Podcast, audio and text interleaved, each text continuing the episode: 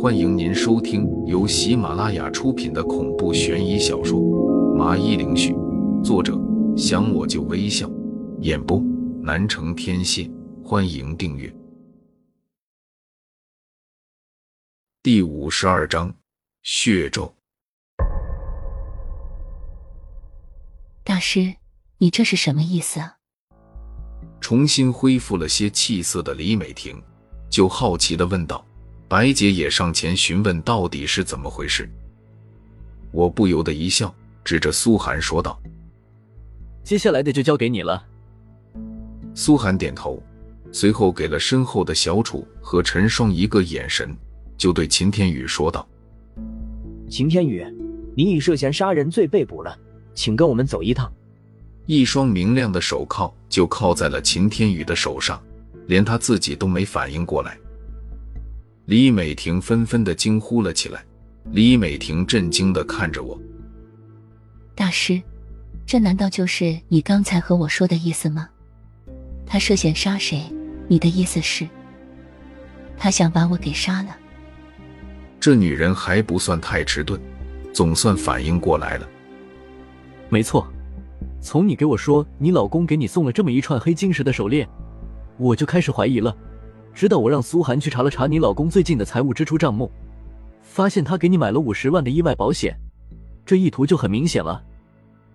李美婷还是摇摇头，表示自己没听明白。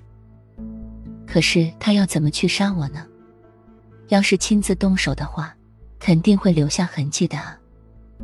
这时，我举着在房间里李美婷给我的黑晶石手链，微微一笑的解释说。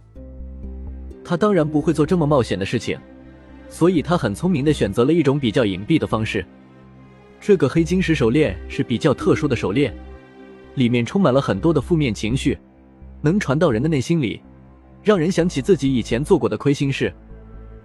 哦，我明白了，你是说这反而让小婷想起了以前的事情，从而被他弟弟在梦里纠缠折磨，整个人心力交瘁，日而重。这样他就能获得保险的赔偿了，一般人也看不出来是他搞的鬼。苏寒的脑子不错，一下就简洁的说出了整件事的大概过程。我点点头表示同意他这种说法。没错，手法非常的高明，他什么也不用做，只是等到美婷姐因为他弟弟慢慢的变得阴郁，最后直到死亡。但我得说，这是最阴毒的做法。能对自己老婆下如此的毒手，简直就是狼心狗肺啊！老婆，老婆，你听我解释啊，我绝对没有要杀你的念头。给你买黑金石项链，是因为你说你弟弟也有一个，而给你买保险就是防止意外的发生，才不是他们说的那样。老婆，你得相信我。秦天宇被我们说的有些哑口无言，就赶紧的和美婷姐解释着，希望她不要误会。李美婷嘲笑的说道。你以为现在我还会相信你的鬼话吗？我对你那么好，你居然想要杀我，哼哼，你未免也太狠心了吧！秦天宇彻底的绝望了，瘫坐在地上，双眼无神。我看准了机会，就问他：“秦天宇，你现在只是杀人未遂，只要你说出卖给你这条手链的人，我们兴许会考虑减轻你的过错。”凭他当然做不出这么厉害的手链，里面充满的灵体是被人用法术禁锢在里面的，毫无疑问这是一个高手。从他做这个东西来看，这个人心术不正，必须得尽早的找出来抓住。真的吗？我交代了，就能宽大处理。秦天宇似乎有点心动了，就试探的问道：“我看了苏寒一眼。”他立刻就会意，就和秦天宇说道：“能，你只是一时想错而已了。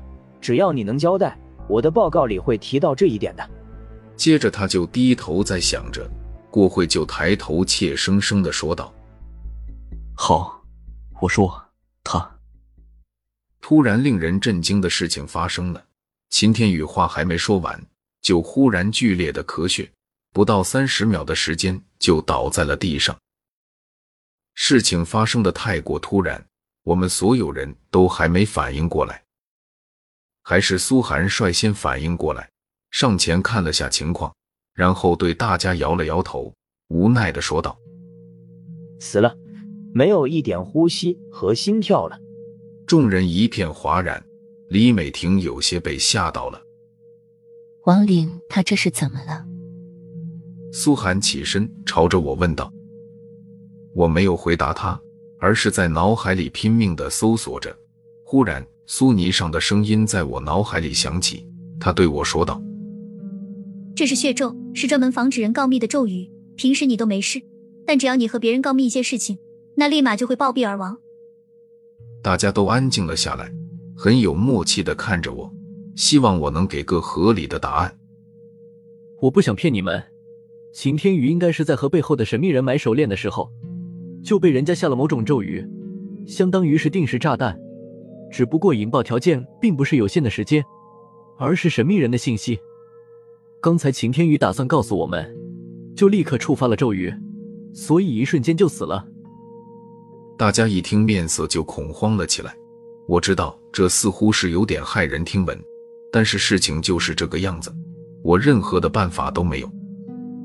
大师。你能不能帮我看下，我是不是也被吓咒了？等寂静沉默了一会后，李美婷忽然开口对我说道：“我耐心的解释说，你不用担心，这下咒是得面对面的，只要你没去见什么奇怪的人，就没什么事情。”李美婷闻言，这才松了口气。苏寒看了我一眼，然后就出门打了个电话。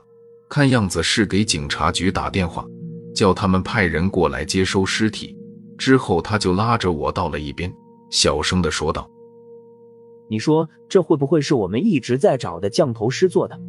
闻言，我愣了愣，不确定的说道：“这个我也不能确定，能下这个咒语的时间也不止他一个，可惜就是线索太少了，不然找到这个人，一切都清楚了。”随后，我看苏寒一副心事重重的样子，就问道：“你怎么了？”“没什么，就是第一次感觉到自己有些无能为力，心情有点难受。”我能明白苏寒的心情，他办过了许多大案要案，可是最近发生的一系列诡异的事情，他是压根没有任何的办法，只能是靠我来帮忙了。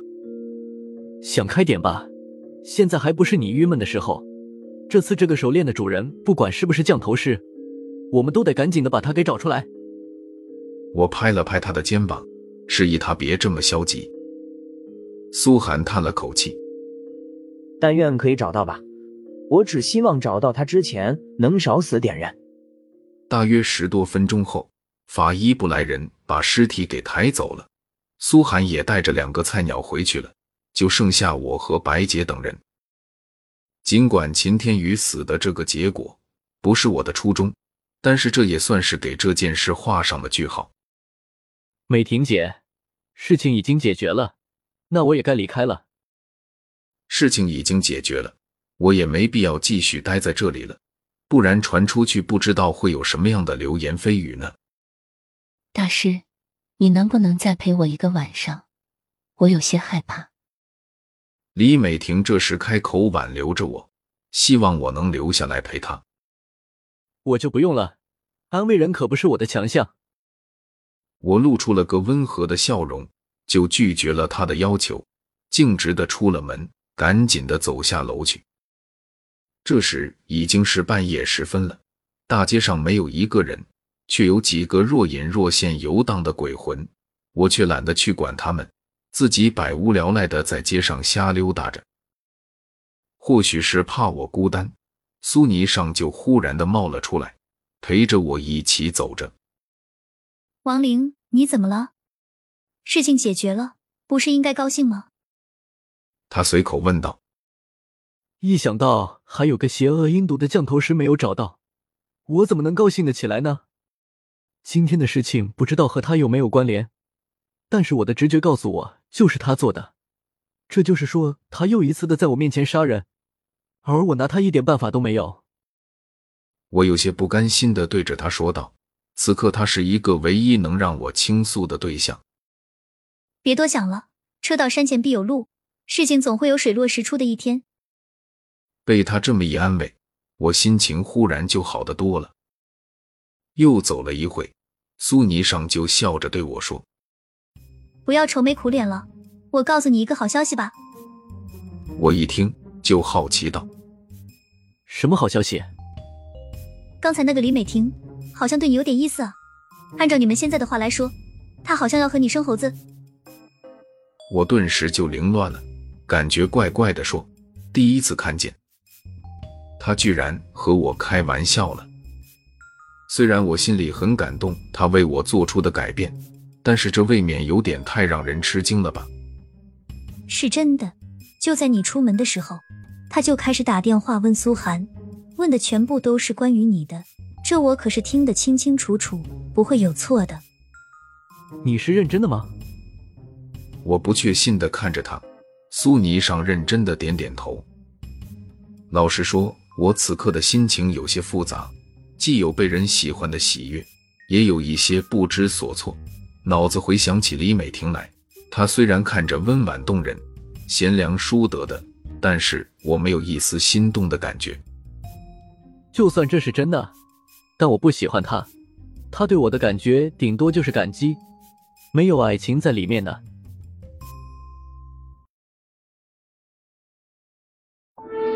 听众朋友，本集已播讲完毕，请订阅专辑，下集更精彩。